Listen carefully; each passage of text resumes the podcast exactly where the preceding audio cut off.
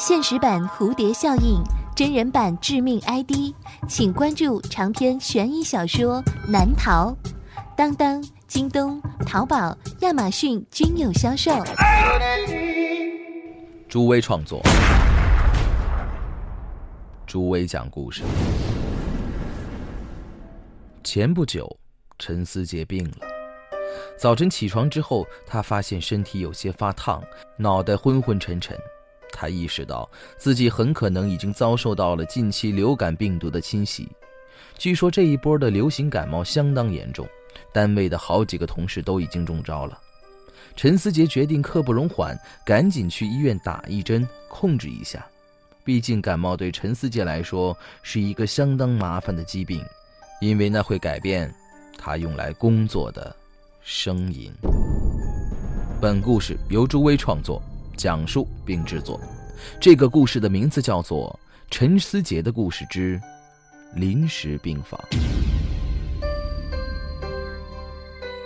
就在去医院的路上，可能是由于发烧导致的意识模糊，也有可能是因为陈思杰正在考虑周末节目而心不在焉。总之，他摔了一跤，这一跤摔得可真不轻，几乎毁了他半张脸，差一点就伤及了右眼。更关键的是，还伤到了他吃饭的家伙嘴巴，口腔内部大面积擦伤。这回就算是不感冒，嘴巴在短时间内也不能正常说话了。陈思杰用同样受伤的手护住了半张脸，勉强骑车去了寺院。好不容易排队挂好了号，来到了外科，值班医生是一个戴着眼镜的，样子有些……陈思杰记不得了。右半边脸已经开始麻木肿胀。需要马上进行伤口处理。你嘴巴受伤了是吧？去口腔科。大夫，我这伤在脸上呢。先去口腔科看看，万一感染了呢？快去。听到这里，陈思杰开始有些恼火。伤口明明就在脸上，而且还流着血，这倒霉的医生居然还在推卸责任，无非就是不想麻烦。没办法，病痛使得陈思杰不想再纠结下去，他只能重新挂号，再跑去看口腔科。刚才的一摔可能是把隐藏在身体内的流感病毒激发了出来。他现在此时觉得眼睛酸痛，视线模糊，踉踉跄跄的来到了口腔科办公室。呃，大夫，刚才摔了一下，小伙子，你这是鼻子出血吧？应该去五官科。呃，鼻子没事。是人中的位置摔破了，麻烦你。哎呀，这个我们无法确认的哇，你还是去五官科好好检查一下吧。该死，又是一个推卸责任的混蛋，而且这次还是一个娘娘腔。当来到五官科的时候，哎，你这明显就是外伤嘛，干嘛来五官科呢？陈思杰再也受不了了，他一气之下来到了洗手间，自己清洗了伤口，然后决定去另外一家比较小的诊所。医生很快给陈思杰检查，并且处理了伤口，也针对症状开了消炎药和感冒药。只是最近流感的人特别多，这间小诊所的挂水休息区已经不够用了。没办法，护士暂时把陈思杰安置到了一间临时住院病房里。同一个病房里还有一个老人。通过交流，陈思杰知道这位老人在今天晚饭过后突然间觉得不舒服。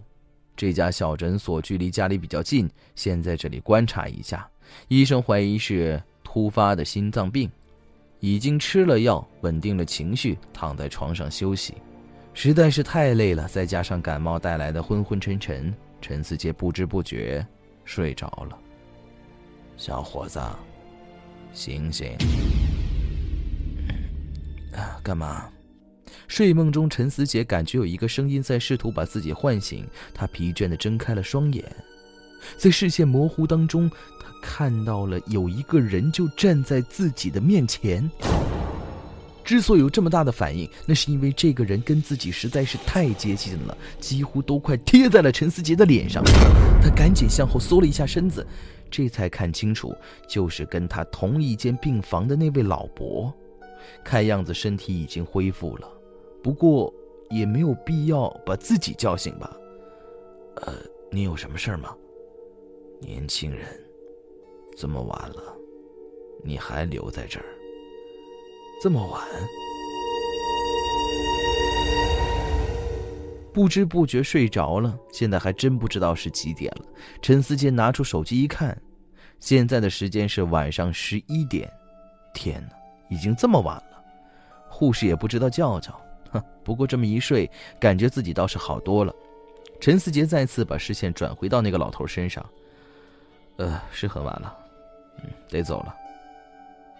你走不了了。那老头没头没脑的扔下这样一句话，然后回到了自己的病床上，平躺了下来。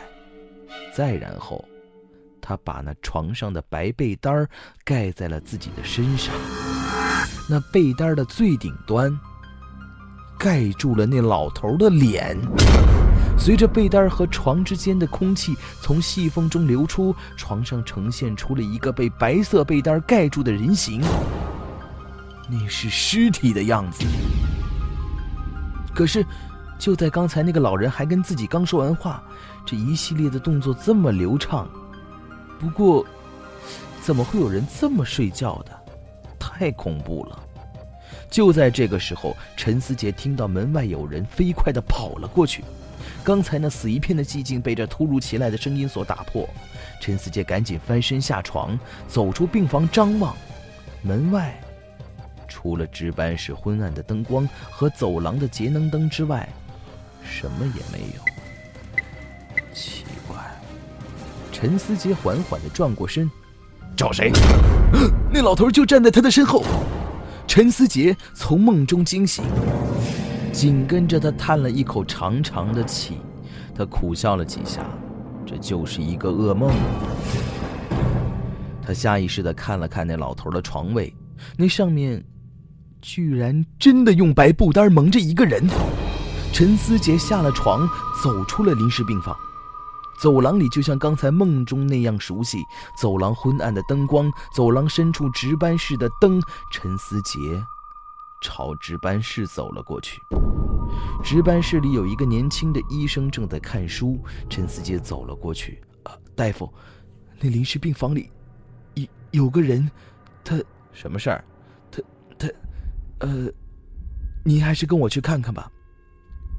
两个人来到了临时病房，病房里什么都没有。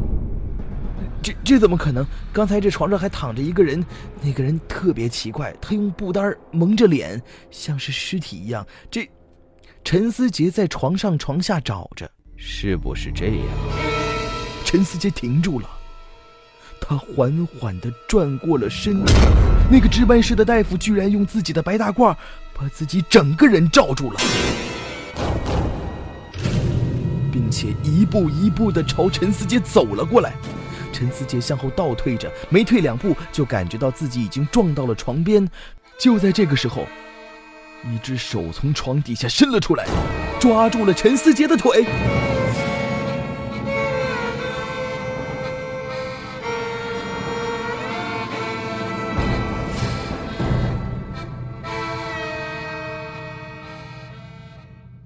第二天一早，陈思杰离开了这家医院，嘴巴和脸上的伤还是很肿胀、很疼痛。不过想起昨天晚上的那个梦中梦，陈思杰做了个深呼吸。养生需要一段时间，创意也是。长达一年半的不停创作，让陈思杰觉得有些干涸、干枯的想象力，就像是一个干旱的河床，几乎已经开始龟裂。不过想突破自己，就是应该跨过这个鸿沟。毕竟要用不同的思维角度来创作新的东西，是件漫长而仔细的事儿。